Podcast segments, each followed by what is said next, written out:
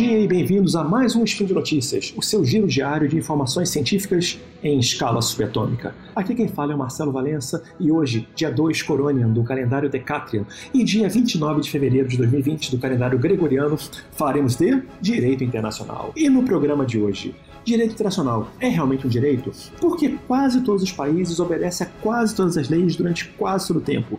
E por que a gente acha que o direito internacional não funciona? Speed Notícias.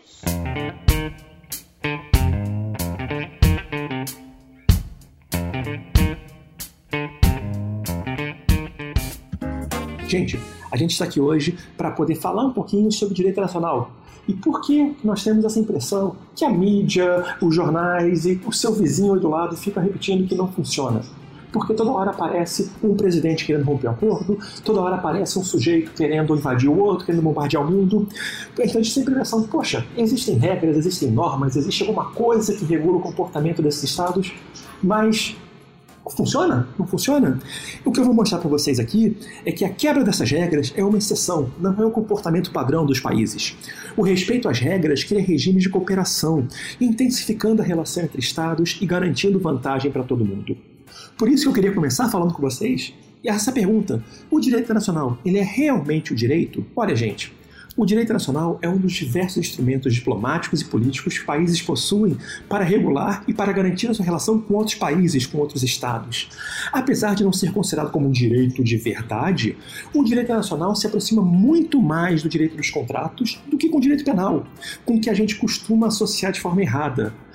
E qual a diferença? O que é o direito dos contratos? O direito dos contratos é aquele direito que vai regular é, o seu contrato de aluguel, uma compra e venda, enfim, é um acordo entre duas partes, não uma coisa que vai ser uma punição. Se você fizer isso, eu vou te punir com aquilo. Olha, o direito dos contratos é apenas um dos diferentes tipos de leis e direitos que existem na sociedade. E a gente tem que pensar disso, tem que pensar nessa forma para a gente poder compreender e de fato entender. Por quê? Porque se por um lado o direito penal ele funciona como um conjunto de regras, um conjunto de leis que, caso rompido, leva à punição do infrator por parte de uma autoridade legal e legítima, por meio de um poder de coerção, por meio de uma manifestação de poder, o direito dos contratos, que é muito mais próximo do direito internacional, é um conjunto de normas entre os estados, entre os atores, entre as pessoas, e que levam obrigações apenas entre aquelas partes, que vão cumprir as normas conforme eles desejam. Por quê? Porque se eles não cumprirem, caso eles rompam com essas regras, os benefícios decorrentes desse acordo, dessa relação, são perdidos. Então, as normas são cumpridas porque levam as partes a terem vantagens que não teriam se atuassem sozinhas ou se não tivessem um padrão mais estável de comportamento. Então, o que a gente pode perceber de uma diferença entre esse direito penal. Olha, gente, se você matar o amiguinho, você vai, você vai ser preso por tanto tempo. E um direito dos, tratados, dos acordos, dos tratados, dos contratos, que faz você combinar uma atuação, combinar a bonificação, enfim, você acerta o que você vai fazer com seu amiguinho, o que, que vai fazer?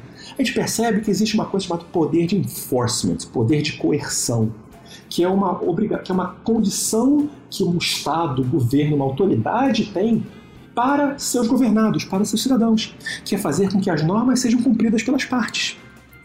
Porque essa autoridade ela vai ser capaz de penalizar o infrator. No caso do direito dos contratos, você não tem esse enforcement, você tem uma noção, e eu odeio dizer isso, uma noção de bom senso que faz com que as partes colaboram porque elas percebem que é boa para ela. Então, a gente pode perguntar: o direito internacional é realmente o direito? Sim, só que é um direito diferente, é um direito particular, é um direito de acordos que você regula, que você contrata com seu amiguinho, com seu vizinho, com seu estado parceiro e você ali você determina quais são as obrigações de cada um e quais são os ganhos e as punições que vão decorrer da obediência ou da não obediência desse, desse, dessas condições. E aí vem minha segunda pergunta de hoje. Por que quase todos os países obedecem a quase todas as leis durante quase todo o tempo? Olha, gente, aos olhos da maioria das pessoas, a principal obrigação do direito internacional é regular o uso da força no sistema internacional. É impedir que o amiguinho invada o país do outro amiguinho. É impedir que as guerras aconteçam, que um atentado, um ataque aconteça. Isso não é de todo errado, mas isso é muito genérico e muito generalizante. A gente tem que pensar no seguinte: é, a maioria dos estados obedece a maioria das leis na maior parte do tempo porque eles, a gente percebe que é tudo tão natural, é tudo tão normal, é tudo tão corriqueiro que somente quando a regra é quebrada a gente olha, puxa, aconteceu alguma coisa. Imagina, gente, se vocês fossem um jornalista e vocês tivessem uma notícia que era: o cachorro mordeu a velhinha. Olha, gente, cachorros mordem velhinhas. Não velhinhas, mas cachorros mordem pessoas. Mas isso não é notícia, porque isso acontece o tempo todo, ou isso, é natural, é o esperado acontecer. Mas se por acaso nós tivéssemos uma, matéria que fosse velhinha morde cachorro, isso vem de notícia, isso vem de jornal, isso traz o clique para o site. Então a gente tem a impressão de que o direito nacional ele não funciona, o direito nacional ele não existe, ou é uma coisa inócua, porque na maior parte do tempo ele funciona. Na maior parte do tempo, as correspondências vão de um lado ou para o outro, seguindo o código da, da, enfim, da Organização Postal Universal, Mundial, sei lá. Na maior parte das vezes, as encomendas vão e chegam porque o CEP está certo. Na maior parte das vezes, as pessoas conseguem ir de um país ao outro mostrando o passaporte, o visto, essas coisas. Isso é natural, isso é normal. Quando isso dá errado, isso vai virar notícia. Quando isso dá errado, isso acaba parecendo que é um grande big deal, uma coisa gigantesca assim. Então, afirmar que a maioria dos países realmente obedece ao direito não é absurdo, não é surpreendente. A gente tem que olhar sempre que o direito regula a maior parte da nossa vida. Gente, vamos pensar no seguinte: por que que você, assim, imagina você, meu caro ouvinte, minha cara ouvinte, meu amigo querido do coração. Imagina você que na maior parte do seu dia você obedece a todas as normas. Por quê? Porque a gente é, entra quase no modo automático, a gente tem algumas coisas no nosso meio social, como os países vão ter, que vão fazer com que as, nos constrange a obedecer as normas, e por isso a maior parte dessas normas vai ser obedecida a maior parte do tempo. Por cinco razões principais, na verdade quatro razões principais, que seria o medo do estigma. Porque se você começa a desobedecer as regras, você acaba sendo rotulado negativamente. E um país também. Se um país não obedece às regras, ele vai ser estigmatizado nas negociações futuras, em acordos comerciais, investimentos, integração. Então, a gente obedece, assim como os países, por medo do estigma. Além disso, a gente também obedece por questão de valores substantivos. A gente quer aumentar os ganhos, os países também querem aumentar os ganhos. Eles percebem e a gente percebe que ao obedecer às normas, a gente tende a ganhar mais. Como vantagens são coletivas, ao obedecer às, às normas, outros vão ver também, vão sentir também uh, incentivados a obedecer. Então, promove valores substantivos, todo mundo passa a ganhar. E além disso, tem valores funcionais que é uma consequência do ponto anterior. Obedecer às normas significa contribuir para a manutenção de uma ordem internacional estável. Olha que coisa linda, olha que coisa bonita. E finalmente, eu acho que é o ponto mais fundamental, a gente obedece as regras, assim como os países obedecem as regras, por inércia. A gente acaba habituado a formular e desempenhar políticas e comportamentos e regras de coisas que já estão instituídas e a gente obedece acaba sem pensar. Gente, Vamos lá. Vamos, vamos olhar. Olha para você, meu caro ouvinte, minha cara ouvinte, e pensa no seguinte: qual lado você começa a escovar os dentes antes de dormir? Qual perna você coloca primeiro na calça? Garanto que vocês nunca pensaram nisso antes, mas vocês vão começar a pensar. E se vocês forem automático, vocês vão sempre começar por um lado, sempre começar por uma perna. Para não começar por esse lado, não começar por essa perna, vocês precisam pensar e gastar tempo nisso. Então, a inércia faz com que a gente tome ou assuma compromissos e faça coisas que já estamos habituados. E é por isso que a gente obedece, na maior parte do tempo, a maior parte das regras. Mas apesar disso, os países, assim como as pessoas, nem sempre obedecem às leis. E por que isso acontece? Hum, eu posso falar o seguinte: as normas internacionais, as leis internacionais, os tratados podem ser ambíguos. Mas eu também posso ver que a desobediência das normas, elas vêm não apenas porque eu não sei muito bem como me comportar em alguns casos, mas a desobediência das normas podem ser também pensadas porque um caso concreto, um caso específico, parece permitir que uma regra geral seja violada, em nome de outra regra, geralmente em função de um cenário que quer ser alterado. Só que o lado bacana disso é que, uma vez rompida, a norma é novamente posta em evidência. Além disso, é, muitas vezes, quando a gente quebra uma norma, vem uma censura posterior. Os estados sofrem isso também.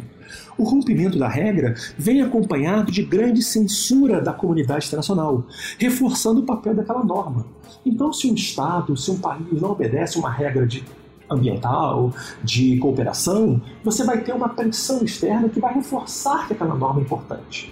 Então, a desobediência traz efeitos positivos.